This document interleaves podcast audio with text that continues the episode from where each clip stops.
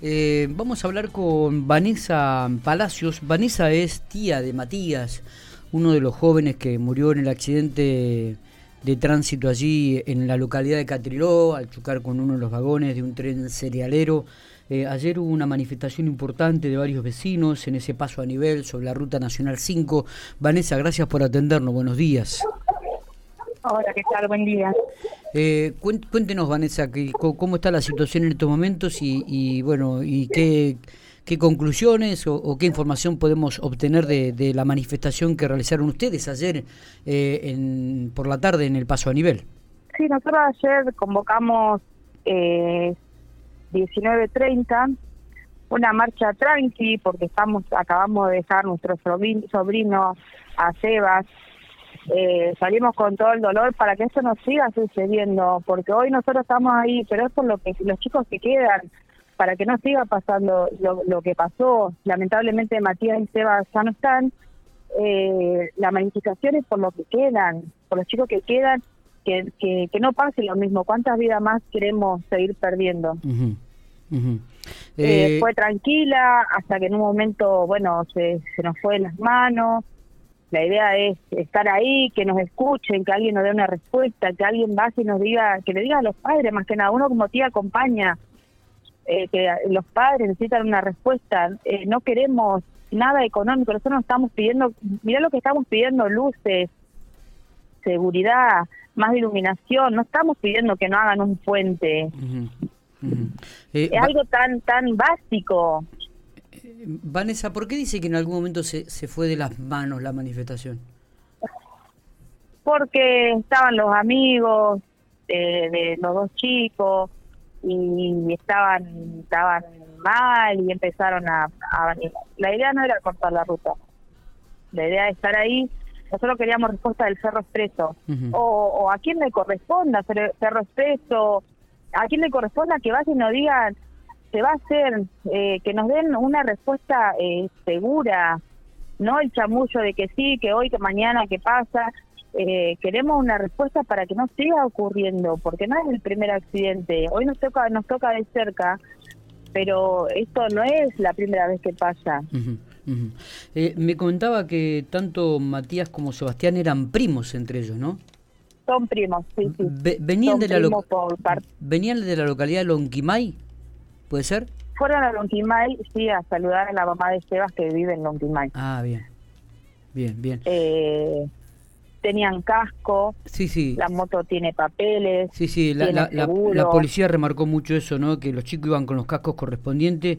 Eh, lo que pasa es que el, impacto fue tan fuerte realmente que, la moto explotó, si no, si no mal no me equivoco, ¿no? Yo subí, sí, yo subí un video anoche, después que terminé la manifestación, quedamos un par de gente ahí subí un video cuando no había patrullero, cuando no había eh, nada. Y eso es una boca de lobo, eso es es un desierto, no se ve. Y yo y yo soy consciente hmm. que lo dice los vagones tienen una cinta refractaria. Los vagones no tienen mantenimiento, hay vagones que no tienen cinta refractaria, no hay luz, tenemos un cruce.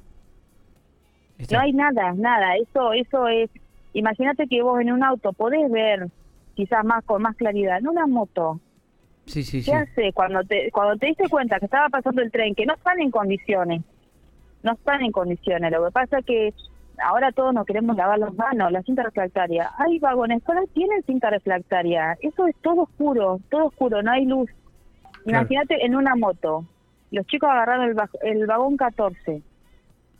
Eh, eh, el objetivo, eh, el objetivo digo de la de la manifestación, como usted decía, es eh, eh, eh, pretender de que se ilumine la zona, de que realmente eh, el paso a nivel muestre otro tipo de condiciones como el actual. y, en eso este, ustedes estaban tenían pendiente o estaba prevista una reunión de hoy a la mañana con gente de Ferroexpreso. Anoche anoche habló Paladini, que es jefe jefe